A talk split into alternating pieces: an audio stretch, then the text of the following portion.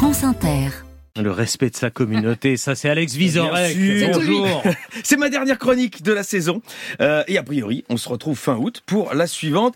C'est long, deux mois, et je vais donc traiter euh, d'un sujet dont je ne pourrai pas parler pendant l'été, mais qui va passionner les Français.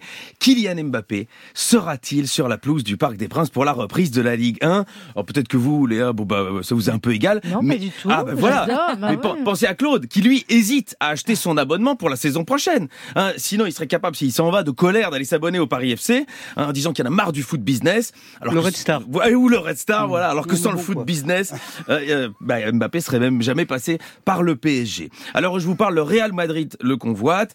Euh, lui, il dit qu'il veut rester à Paris, mais les gens pensent qu'il ment.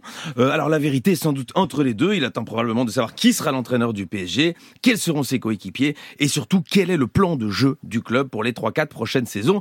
Et vu comme ça tourne au PSG en ce moment, c'est normal qu'il s'inquiète. Imaginez qu'on lui mette comme entraîneur Geoffroy Lejeune. Ah ben oui, mais alors, vous me direz, c'est pas possible, il a jamais entraîné une équipe de foot. Et je vous dirais, bah c'est vrai, mais il a jamais dirigé non plus une vraie rédaction.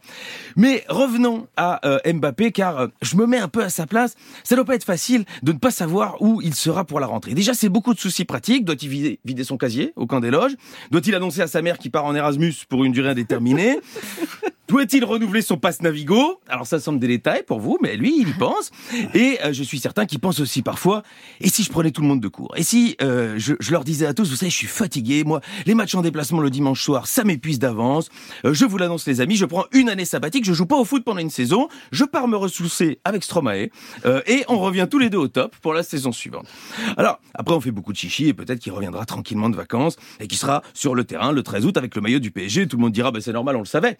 Et Emmanuel Macron s'enorgueillira d'avoir téléphoné à Kylian et de l'avoir convaincu de rester, sans doute en lui promettant de ne plus jamais lui faire des papouilles quand il aura perdu un match. Et les gens se diront, il est fort ce Macron, il décide de qui reste et de qui part. Et on se dira au fond que Richard Ferrand et Roselyne Bachelot ont raison, il faut un troisième mandat pour pouvoir préparer au mieux un quatrième et, euh, si les Français insistent, un cinquième mandat. Euh, mais peut-être que le 13 août, Mbappé ne portera pas le numéro 7 du PSG. Un autre joueur le portera, une belle surprise sans doute, et il entrera dans l'histoire des numéros 7 du club. Alors il y a eu des bonnes années, il y a eu des, des mauvaises années. hein. Il y a eu Pancrate, il y a eu Leonardo, il y a même eu Amara Simba. Alors Nicolas, je sais pas si ça vous parle tout ça. Ouais, je sais que ça vous parle Une pas. roue de bicyclette. Et voilà. Et, et Kylian, lui, sera peut-être ailleurs. Alors, on parle de Madrid, on parle de Chelsea, du Bayern Munich, de Chéri FM. Alors, pardon, je, je confonds avec le transfert de Mathilde Serrel. Mais oui, maintenant que le PAF a lu comme moi dans la presse que vous étiez anti-snobisme, comment vouliez-vous qu'on le sache, ça? Eh ben, Chéri FM essaye de nous la débaucher.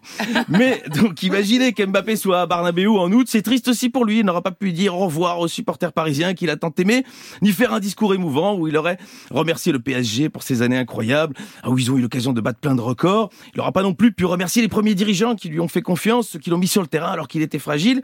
Et même, il n'aura pas pu sincèrement souhaiter à la direction actuelle le meilleur pour les années à venir, car il le pense, car il aime le matricule. Gros suspense donc, moi j'ai pas de conseil à lui donner, car à sa place je serais bien ennuyé. En tout cas qu'il réfléchisse bien, car comme le disait Henri Bergson, l'idée de l'avenir est plus féconde que l'avenir lui-même. C'est beau, ça. Bel été. Merci Alex.